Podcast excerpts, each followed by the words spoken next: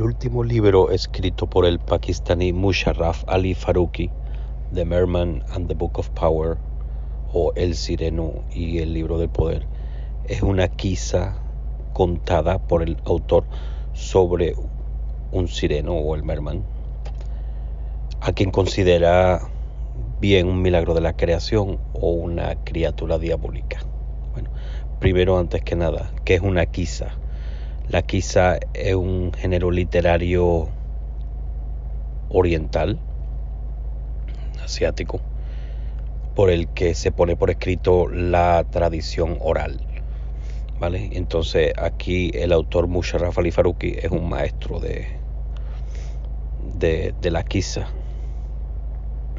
porque recoge, recoge tradiciones tanto del urdu, que es su idioma, del árabe y del persa. ¿vale?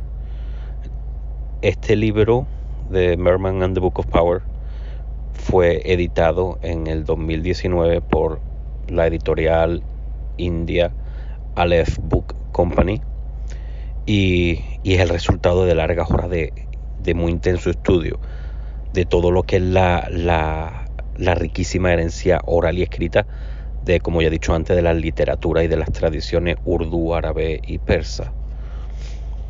Entonces, en esta, en esta quizá, Faruqi nos, muestra el mundo asiático del Asia Occidental, si queremos, Pakistán, Afganistán, todo eso. Incluso Irak, Irán, entonces nos lo muestra como un lienzo, nos muestra lo, el, gran sistema de conocimiento que, existe en la zona y en aquella época, porque este libro está basado hace muchos siglos, entonces nos muestra un sistema de conocimiento que a día de hoy, para nosotros, en lo que es el occidente, pues están totalmente o son comúnmente olvidados. El personaje principal de, este libro es una figura real, una persona que existió, era un sabio, eh, se llamaba Zakaria Kaswini, un sabio de la, de la corte abasí en, en Bagdad, Irak.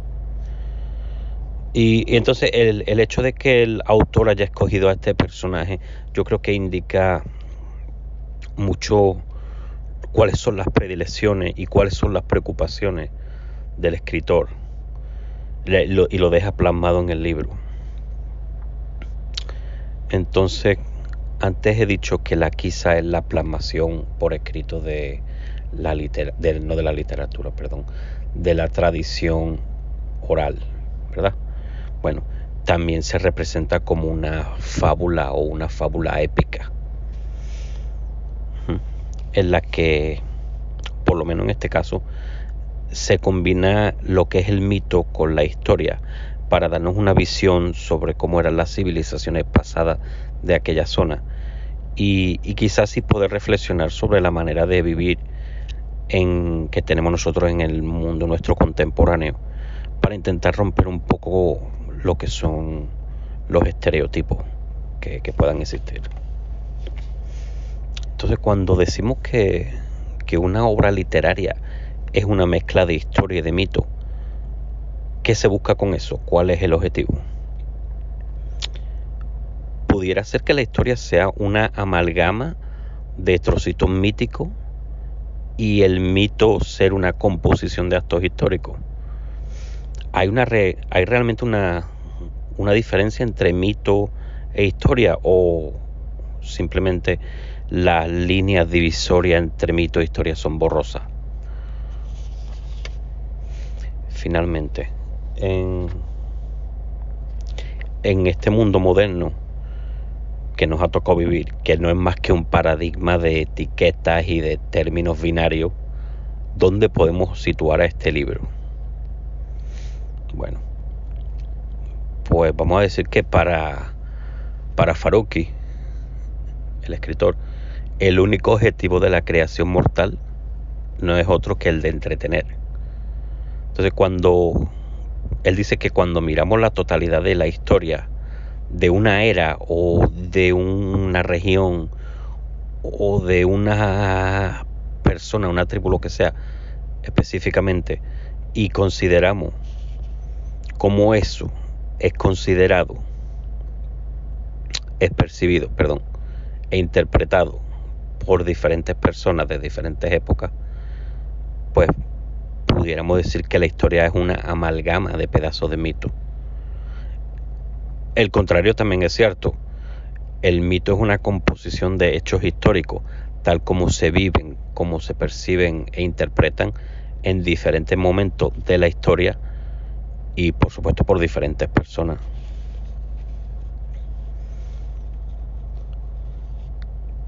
El personaje, Zachariah Caswini, quizá tenga una, quizá ande paralelo al autor, pues también es un lector ávido de todo lo que pueda encontrar, es bastante ecléctico.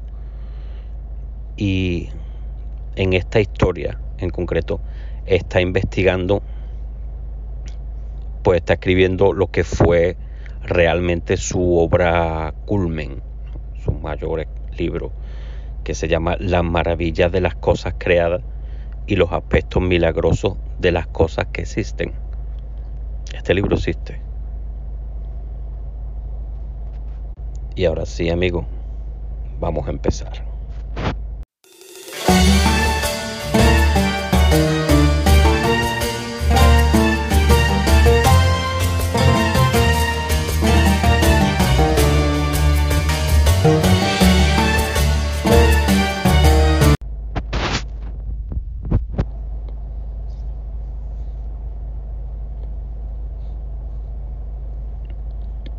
Esta quizá comienza en el año 1258, cuando los ejércitos mongoles eh, conquistaron Bagdad. Al poco tiempo de comenzar el dominio mongol sobre Bagdad, unos pescadores de la zona capturaron una criatura extraña, mitad hombre y mitad bestia, lo que era el considerado el merman o sireno, la traducción al inglés, del inglés. Entonces a esa criatura le llamaron Guhastak. Entonces a ese animal lo, meten en una especie de, acuario portátil y lo llevan ante la corte del gobernador de Bagdad para que lo inspeccione. Pero el gobernador no quiere problemas, no quiere lío, aquello le parece muy raro y se quiere deshacer de, de esa criatura. Sin embargo, Caswini que era el principal sabio consejero de la corte y, amigo personal del, del, gobernador, le convence para que lo deje estudiar, para que lo deje observar, pues él está convencido totalmente de que esta criatura es una maravilla de la creación, que es una señal del Todopoderoso y, y que se ofrece a encargarse de su, de su cuidado y de su estudio. Mientras lo está estudiando, convencido que será capaz de comprender el rol que esa especie de criatura desempeña en el mundo. Y mientras busca maneras de comunicarse con él, la noticia de que hay un ser mitad humano, mitad bestia en la ciudad, pues empieza a, a propagarse por toda la ciudad, corre como la pólvora pues la gente considera que la presencia de, esa criatura es una señal del apocalipsis. Entonces, durante el estudio de esta criatura, Caswini va leyendo documentos de, de, todas partes, no solamente de, de, lo que era el imperio Basí, sino de más allá, llega hasta documentos griegos. Entonces, Caswini descubre que existe el libro del poder. Y mientras va avanzando el libro, no solo se da cuenta de eso, sino también se entera que existe una, una relación de alguna manera entre el libro del poder, Guhastak, y la nueva familia con la que esa criatura termina. No lo voy a revelar porque es parte de la historia y no quiero hacer un spoiler. Durante la novela siempre hay presente una sensación de, de apocalipsis, de fin del mundo.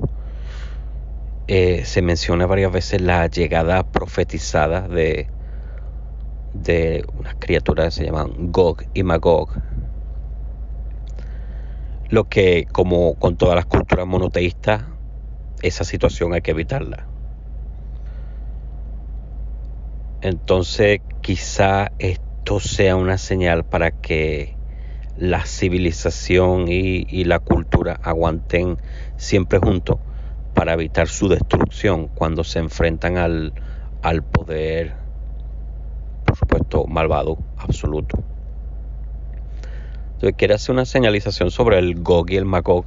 Yo al principio no sabía a qué se referían.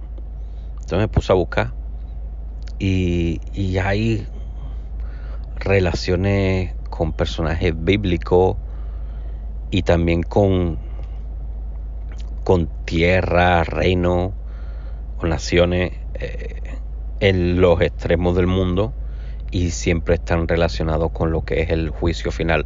Entonces quizá de alguna manera Gog y Magog se relacionan con, con el final de los tiempos.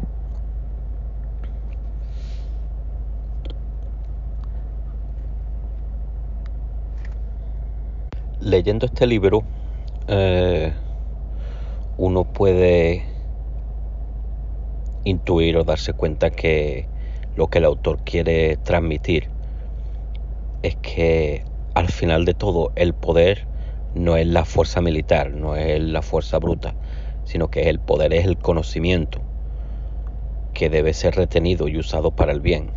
Y, y en el caso de esta historia aparece como un libro desaparece, cambia de mano, hasta que por fin cae en manos del, del protagonista principal.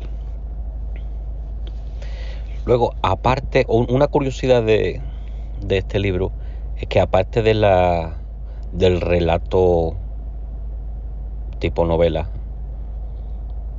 pues hay varios párrafos y explicaciones que son parte de la investigación del, del autor para poder comprender mejor el libro y, pueden leerse tanto como en conjunto de la historia o por separado.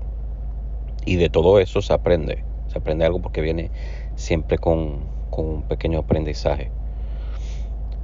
Eh, entonces aparecen como, como anotaciones de, de como parte de, de sus estudios. Sin embargo, en el libro es, estos extractos aparecen diferenciados del resto de, las páginas donde está el relato novelesco. Pues los bordes de los márgenes de las páginas aparecen decorados con, con arabesco geométrico, ¿verdad? Para así diferenciarlo del resto de la narración. Y bueno, eh, finalmente, para concluir, pues yo me encontré en este libro un viaje bastante interesante por la historia, principalmente de una zona pues que yo, para ser honesto, no, no tenía mucho conocimiento.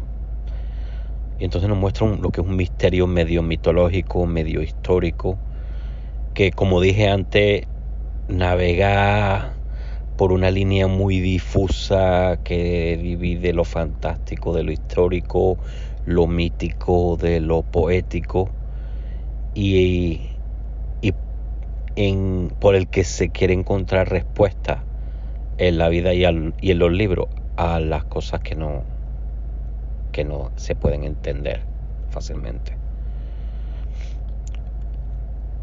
Un punto negativo, o bueno, parcialmente negativo realmente, es que digamos que especialmente a mitad del libro, a mí me hubiese gustado que la narrativa fuese un poco más, más deprisa.